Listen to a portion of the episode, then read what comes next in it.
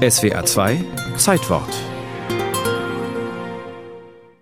Meine Damen und Herren, Ihre Stimme klingt angestrengt, aber ihre Haltung ist unbeugsam.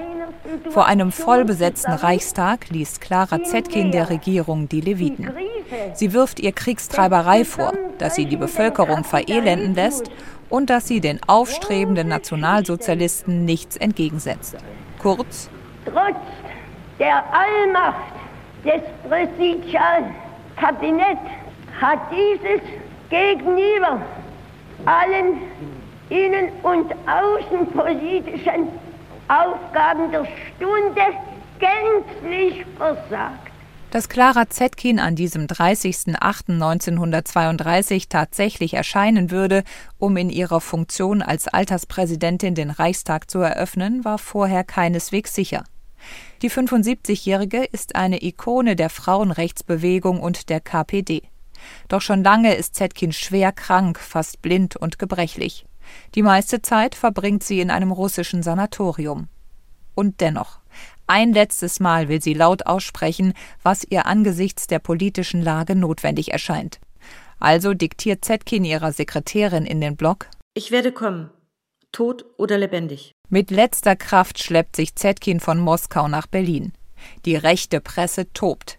Die KPD erhält Drohungen. Man werde Zetkin von der Tribüne herunterholen, bei den Ohren packen und mit Fußtritten fortjagen, heißt es in einem anonymen Brief. Die politische Stimmung in Berlin ist aufgeheizt, die Gefahr also durchaus ernst zu nehmen. Deswegen reist die sozialistische Politikerin auf Umwegen nach Berlin, schläft bei zuverlässigen Freunden, fast so, als sei sie illegal im Land. Am 30.08. helfen zwei Kommunisten der schwachen Frau auf die Tribüne des Reichstags. Sie blickt auf ein Publikum, in dem viele Abgeordnete SA- und SS-Uniformen tragen. Die Nationalsozialisten stellen jetzt die stärkste Fraktion. Zetkin lässt sich davon nicht einschüchtern und ruft die Linke auf, sich gegen die Faschisten zusammenzuschließen. Das Gebot der Stunde ist die Einheitsfront aller Werktätigen ein Appell, den die Linke nicht gerne hört. SPD und KPD sind heillos zerstritten. Eine Zusammenarbeit erscheint ausgeschlossen. Doch Zetkin war schon immer hartnäckig.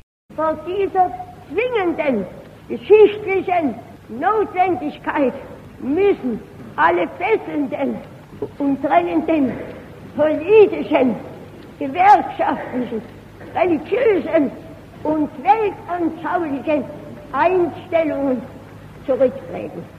Was bemerkenswert ist an der Rede, ist, dass alle Abgeordneten dieser Rede still lauschen. Und das ist in der Weimarer Republik im Reichstag nicht unbedingt üblich, vor allen Dingen Nationalsozialisten und Kommunisten sind da immer durch Zwischenrufe und so äh, aufgefallen. Aber selbst die NSDAP-Fraktion lässt Zetkin sozusagen in Ruhe diese Rede halten. Sagt der Historiker Marcel Bohr. Allein, es nützt nichts. Zwar erhält die völlig erschöpfte Zetkin am Ende ihrer 40-minütigen Rede großen Applaus, doch zur Einheitsfront kann sich die Linke nicht aufraffen. Damit verspielt sie die historische Chance, die eigene zahlenmäßige Stärke gegen die NSDAP zu nutzen. Zetkin erlebt den Machtantritt der Nationalsozialisten noch mit, kurz darauf stirbt sie. All das, wovor sie gewarnt hat, bewahrheitet sich. Linke Organisationen werden zerschlagen, Kommunisten müssen um ihr Leben fürchten und Deutschland beginnt erneut einen Weltkrieg.